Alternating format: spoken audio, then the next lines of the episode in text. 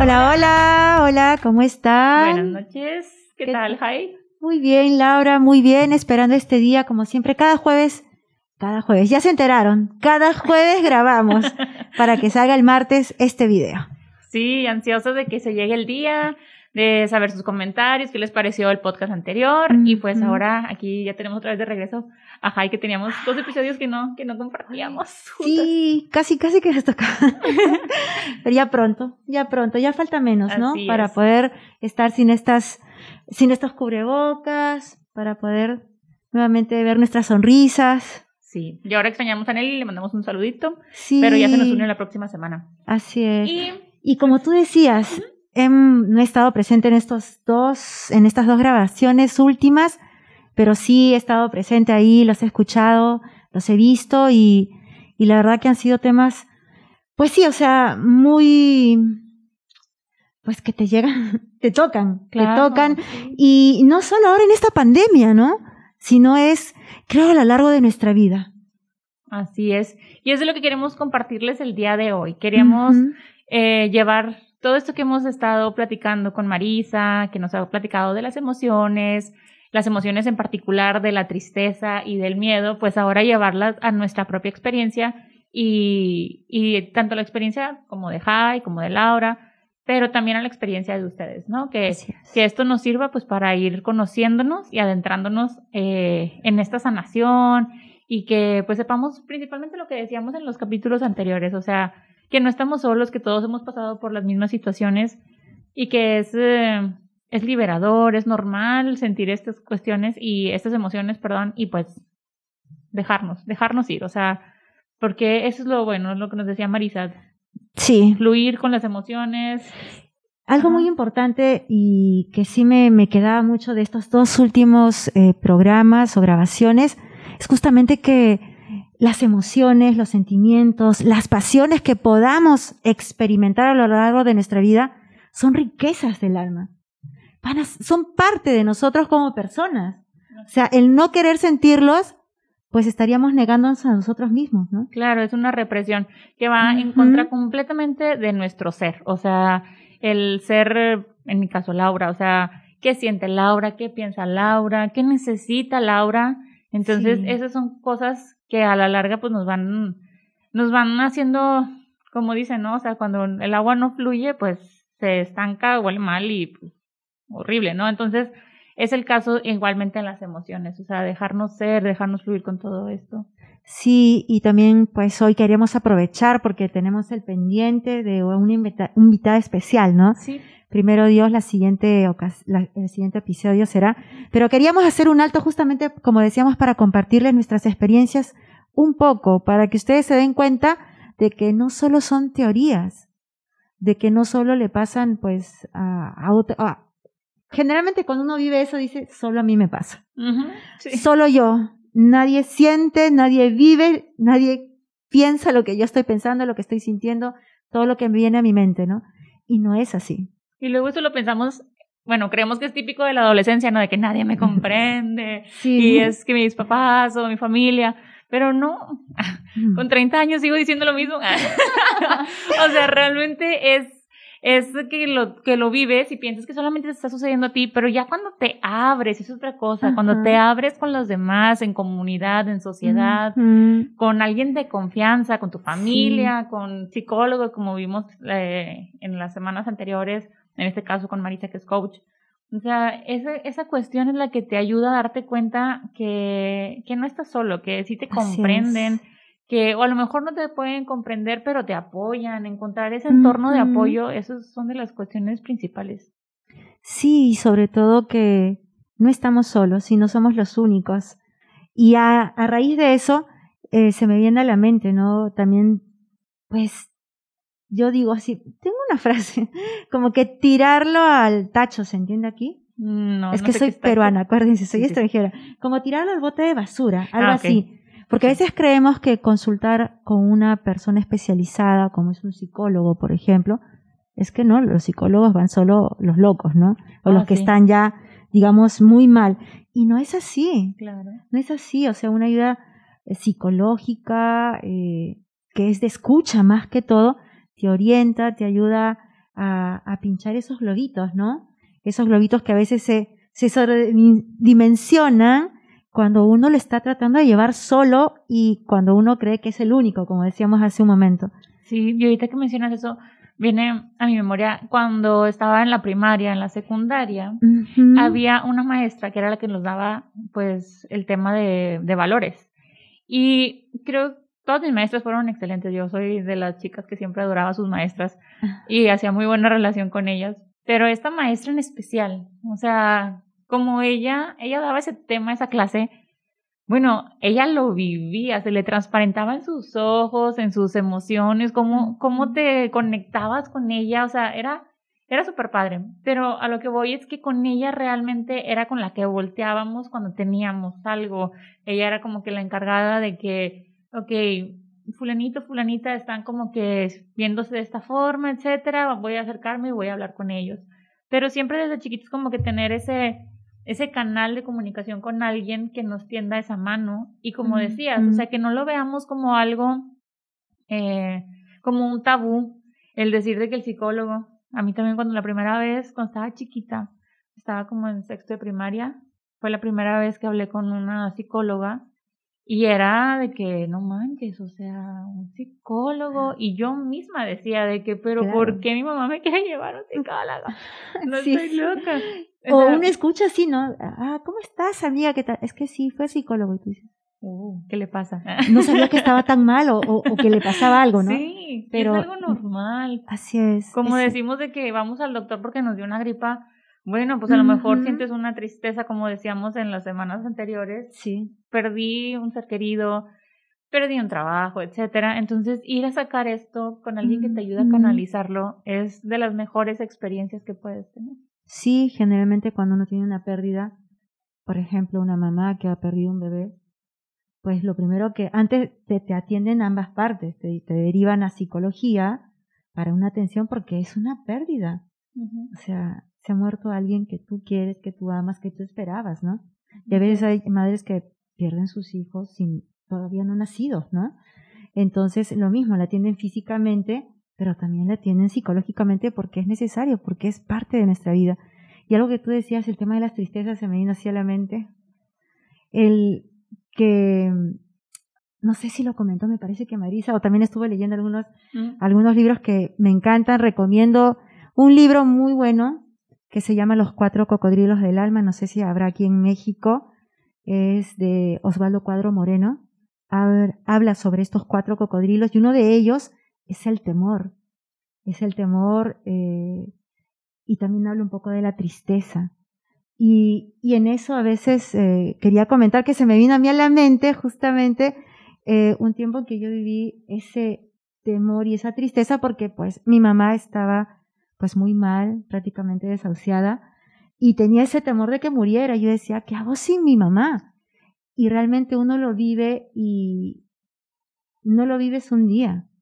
Yo lo viví por años porque mi mamá se ponía, como estaba mal del corazón, entonces cada vez que ella tenía como una taquicardia o se sentía mal o le faltaba la respiración, ya se iba a su cuarto, muy calmada mi mamá siempre, o sea, en ese sentido siempre nos decía, nos preparaba, y nos decía, bueno, ustedes solo me acompañan, voy al cuarto, me recuesto, pero ya la veíamos mal y, y nosotros estábamos así alrededor de su cama, todos sus hijos, pues esperando a que dejara de respirar, literal.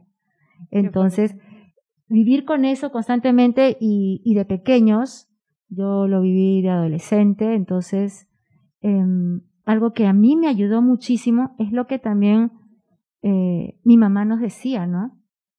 Eh, cuando sea el momento, ustedes no van a estar solos. Está su papá, están sus tías y, y algo que a mí me decía siempre, no, tú no estás sola, estás con Dios. Y si yo me voy, seguro que te, que te va a enviar otra mamá. Yo decía, y yo pues ahí llorando, ¿no? Y después, más adelante, ya de grande, el temor o, o los miedos pues desde ese entonces yo no entendía eh, yo, a mí me transpiraba mucho las manos, y acá las hermanas cuando ingresé a la comunidad también, o sea, me transpiraba mucho las manos y yo no sabía por qué. Y recién supe que era a raíz de los miedos, de los temores que yo sentía o que yo vivía cuando me sentía como que sin un piso, sin un suelo, y ahora, ¿qué va a pasar? No? Ante la incertidumbre, pues nosotros tenemos distintas formas de, de reaccionar. Y en ese sentido, pues a mí me daba cierto temor y, qué va a pasar después. Claro. Y tenía inmediatamente, automáticamente ante cualquier temor, cualquier acontecimiento que me causara miedo, siempre me sudaban las manos. Y, y enfrentar esos miedos, saber, pues eh, después de muchos años, porque esto no es de un día para otro, te dicen, te dicen, digamos, que me ayuda a mí a, a enfrentarlo y afrontarlo, a descubrirlo pues fue todo un proceso. Ya consagrada tengo más de, bueno, votos perpetuos, tengo ya más de 15 años, imagínense. Entonces, fueron años de años que realmente confiar en Dios, realmente, por un lado, confiar en Dios, saber que pues la muerte es parte de la vida, me ayudó mucho y porque a veces uno tiene temor también a la muerte. Y hoy en día con el tema del COVID más todavía. Hoy participamos de, una misa de exequias de una persona muy cercana a nosotras y que no murió de COVID, pero la semana pasada le internaron y hoy falleció, ayer falleció. De un momento a otro. Deja esposo, deja hijos, pero... Y yo decía, Señor, o sea, estamos aún en esta pandemia, ¿no? No la gente no muere de COVID solamente, sino mueren de tantas cosas que uno no sabe. Pero el tener conciencia de que, pues sí, o sea, puedo morir mañana. Mi temor, ¿cuál es mi temor de morir? De cómo estoy, si estoy preparado o no. El descubrir el temor que yo tengo a ciertos acontecimientos te ayuda a poder realmente verlos eh, objetivamente. Descubrir por qué tengo temores, descubrir cuál es la raíz. ¿Y qué hacer con ellos? Te ayuda a qué hacer con ellos.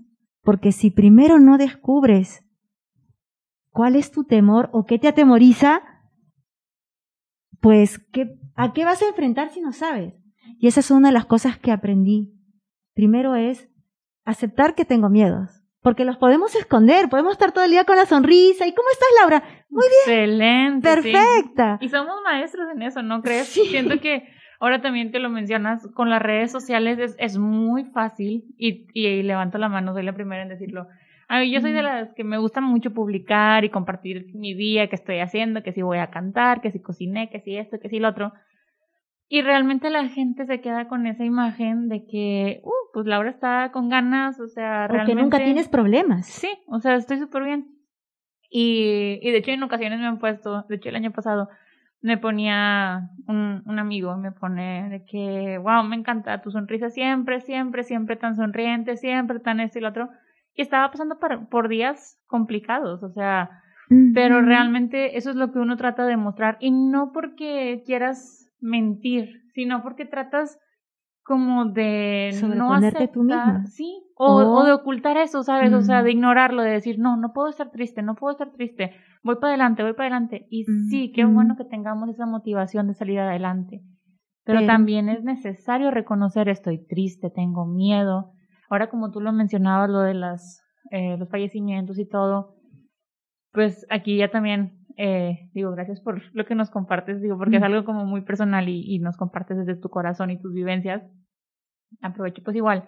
O sea, en estos, en estos momentos también, o sea, siento que me considero una persona que siempre ha sido fuerte, pero en estos últimos meses, por así decirlo, eh, he caído como en, en mi debilidad, por así plantearlo, y es, es fuerte confrontarte con esa parte de ti, con tu vulnerabilidad, de decir, ok, al principio con lo de la pandemia era, ¿cuáles son las probabilidades de que me dé el virus? O sea, pues, estoy joven, me gusta hacer ejercicio, me alimento sanamente, etcétera, bla, bla, bla.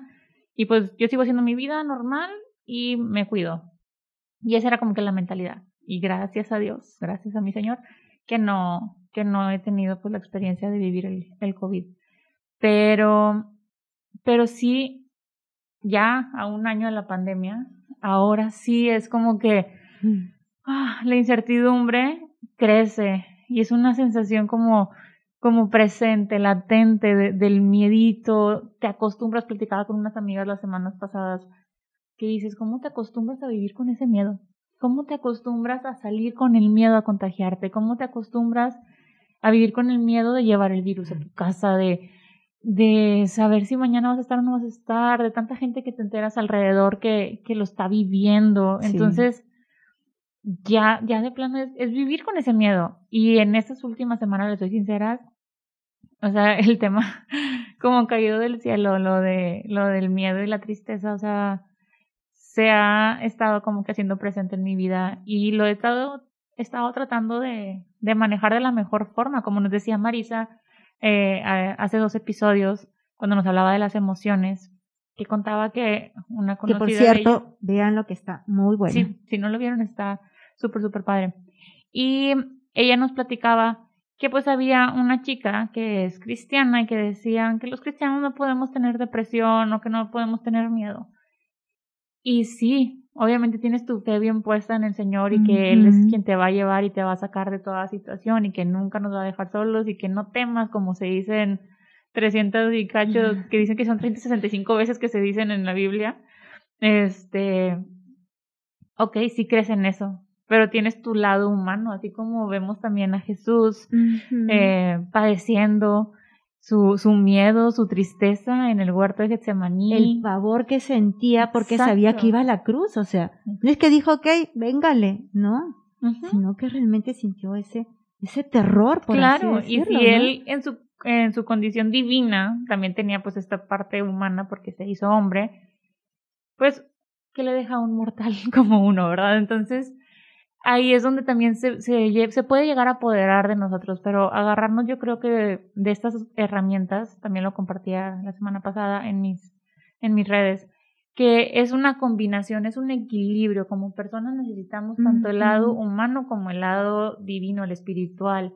Entonces, y así hay una analogía, una comparación que escuché en algún momento en una homilía donde se hablaba pues de esto, que imagínate que tienes un carro, un vehículo, o sea, lo puedes llevar con el mecánico o a la agencia.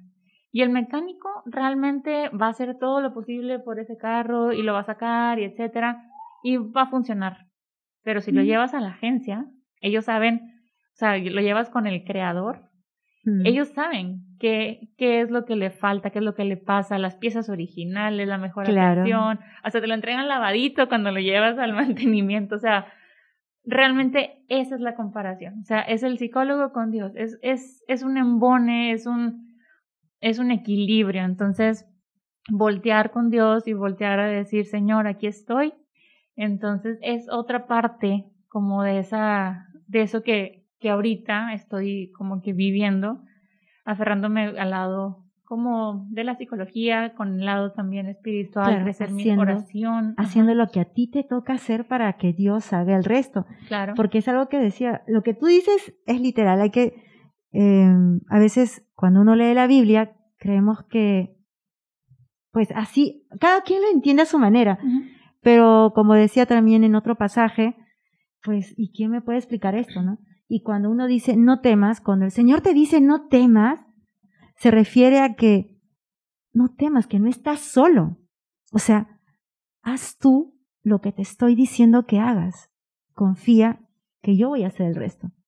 O sea, y cuando a veces uno, hablando de las emociones, de los, de los miedos, de las tristezas, o sea, es importante aceptar que tengo miedo, aceptar que estoy triste, si bien puedo estar con mi sonrisa durante todo el día, pero también por otro lado, o sea, eso es una muestra de que no me quiero dejar vencer, pero estoy así. Y, y el por qué estoy así nos va a ayudar a, comenzar a ver eh, como lo que tú dices, ¿no? Si voy al doctor, pues le tengo que decir que me duele, porque estoy aquí, pero si no le digo, imagínate que, ¿cómo está doctora? y tú me preguntas, ¿Qué tal, Jai? ¿Cómo estás? Yo muy bien. Bueno, ¿y qué te, qué, qué te pasa? Tengo un dolor, tengo un dolor. ¿Y dónde? No lo sé. Tengo un dolor, pero no lo sé. ¿Me podrás ayudar? Tengo un dolor, ya hice, vine al doctor, estuve con él, pero tengo un dolor, pero ¿en dónde? Entonces, el decirte, ¿sabes qué? Me duele aquí desde hace tiempo, lo siento así, lo siento así, te va a ayudar a ti a que, a que realmente, primero yo aceptar una realidad que estoy mal, que me duele. Y segundo, es dejarme ayudar. Y en ese sentido, pues, el tema de los miedos es eso, primero aceptar que tengo miedo. ¿Y a qué? Ponerle nombre, como decía Marisa, ¿no? Ponerle nombre a cada cosa nos va a ayudar muchísimo. Y un descanso. Uno tiene que realmente, a mí me da mucha vergüenza aceptarlo. El tema de mis manos, yo siempre me excusaba, es que un perro me asustó desde pequeña. Yo siempre decía eso, encima mentirosa. Siempre. Em, siempre decía eso, es que sí, y la verdad es que sí, un pastor alemán me había asustado. Cuando era, que tenía 10 años así, se me vino encima. Y yo digo, y desde ese, de ahí nació mi miedo. y siempre me duele, y siempre decía eso. Pero después de descubrir por qué es ese temor realmente, a mí me vino un descanso y, y comenzar realmente a trabajar desde allí, ¿no? Y a dejarme ayudar. Sí, sí, sí. Y esos son, como mencionábamos desde hace ratito, o sea, son, son las cosas que necesitamos ir haciendo puntualmente, un pasito a pasito, ir, ir viviendo el proceso, también como le decíamos con Marisa, y reconocernos, o sea, reconocernos de que, pues si quieres llorar, llora, si quieres, le decía a unas amigas esta semana de que si quieres gritar, grita, o sea, ¿qué? ¿Quién te va a ver en el carro? El de al lado que no te va a volver a ver, no, hombre. Bueno, yo en eso paréntesis soy experta de que sí, yo siempre voy manejando, cantando y si me está viendo el de al lado, no, a veces me pitan así como de que ah, de que está haciendo el ridículo o algo yo X, no me conoce. Pero bueno, pero así como haces el ridículo, ¿verdad? Para andar cantando y ser feliz. Oye, pues si un día te quieres poner a llorar, sácalo. O sea, ¿qué tiene? que ¿Quién dice que tenemos que estar todo el tiempo con la sonrisa? Te digo, qué padre que podamos llegar a ese a ese punto, a esa confianza, a esa, eh, pues, sanidad, por así decirlo. Pero en los momentos que necesitamos expresar tristeza, que necesitamos expresar enojo en una forma sana, pues también, o sea, realmente reconocernos que nuestras emociones llegan y tienen que fluir, como decíamos eh, con Marisa, o sea, que es una emoción y que es un sentimiento para que no se convierta en ese sentimiento que perdure, que se vuelva como que una carga, pues no hay que dejarlo tanto tiempo, que no se vuelva tampoco un pensamiento, etcétera. Entonces, dejar, reconocer la emoción, dejarla fluir, etcétera.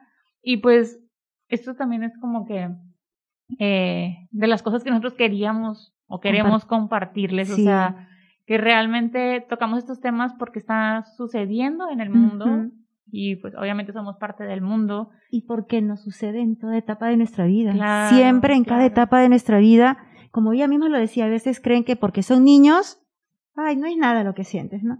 Y no, cada etapa de nuestra vida es importante. Y sobre todo en la infancia, que estamos súper a tiempo de, de sanar esas heriditas, porque como dicen, y está súper trillado tal vez, pero es cierto, los niños son como esponjita, todo, todo, todo, lo que ven lo absorben. Y si en ese momento tú le puedes explicar cómo manejar al niño, su emoción, cómo transformar eh, esas emociones, cómo reencuadrarlas y, manejarlas de una forma positiva, ese niño va a ser alguien seguro de sí mismo, también con una fe libre, chiquito, ajá, lo, lo, ayudan a crecer en la fe, etcétera. Entonces, estás creando a una persona sana desde chiquitos. Entonces, también ponerles mucha atención a, a los niños. Y ya uno, ya que estamos pues, más grandecitos, pues, ya que lo hacemos, nada, se crean. Va a ser pues nuestras experiencias y nuestras vivencias van a ser distintas. Sí, pero siempre, siempre hay tiempo. Como dijo Marisa, siempre. todo es un proceso y lo importante es darnos cuenta, ir caminando. No hay edad para volver a empezar, para otra vez, o sea, la página de ayer se quedó ayer. Nos puede servir de experiencia, que nos sirva así de experiencia, porque a veces inclusive creemos que una caída, un fracaso, pues no nos ayuda en nada. Y si nos ayuda, si sacamos todo lo bueno de esas caídas, nos va a ayudar muchísimo para no volvernos a caer en eso mismo, sino, y si caemos en eso mismo, lo vamos a saber, vamos a saber por experiencia de cómo levantarnos, de qué hacer si vuelve a pasar, porque pues las olas van a venir una y otra vez, pero una ya no es la misma. Claro, uno ya sabe qué, qué es lo que sí quiere, qué es lo que no quiere, sabe qué camino no tomar, sabe qué camino no repetir, sabe cuál sí le funcionó y dijo, bueno, ahora desde la experiencia camino por este lado. Y también otra cosa que me estaba acordando ahorita, lo que nos decía Marisa también, gratitud. Ver el pasado con gratitud. A veces es difícil, pero no es imposible. Y realmente a los sucesos que hayan eh, acontecido, eh, agradecer, agradecer que sucedió eso a las personas que estuvieron en nuestra vida y que ya no están por X o Y razón, también agradecerles porque dejaron ese granito, pusieron ese granito de arena en tu vida, en tu experiencia, y agradecerles, ver las cosas buenas y, y ver pues positivamente esa, esa transición, que ahora estás en un presente y tienes todo un futuro por delante que nosotros pues también tenemos eso en nuestras manos, o sea, esas herramientas de crear un mejor futuro. Si no nos gustó el pasado, pues realmente podemos hacer un mejor futuro con lo que tenemos en el presente. Sí, y una invitación, antes de que ya cerremos este momento, es que aprovechemos este tiempo. Aprovechemos este tiempo porque es un tiempo muy especial. El tema de las emociones, los sentimientos, las pasiones, los miedos, las tristezas, son parte de nuestra vida, de toda nuestra vida.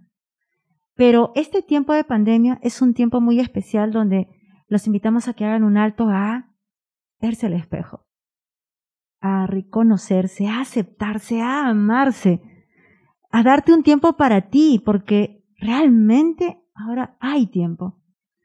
La vez pasada lo decíamos, ¿no? A veces se nos dio el tiempo, por lo menos aquí en Monterrey, en ir y venir dos horas de viaje, ya sea que estudies o que trabajes. En cambio ahora, pues te evitas eso para mucha gente que está trabajando o estudiando en casa, date un tiempo para ti, conócete, descúbrete. Y acéptate. Y ámate. Y pide ayuda. No es malo. Y también esto también aplica tanto para conocernos a uno mismo como conocer a tu propia familia. No vivir con extraños. Ahorita qué bonito que muchas familias se hayan unido, acercado más en estos momentos. Está, está bien, está padre. O sea, ver todas estas cuestiones positivas que han salido también de la pandemia.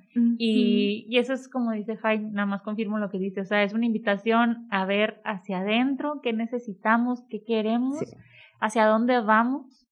Y el miedo, como decía Marisa, es bueno, hay que, nos prepara, hay que verlo con, con ese optimismo y, y darle para adelante.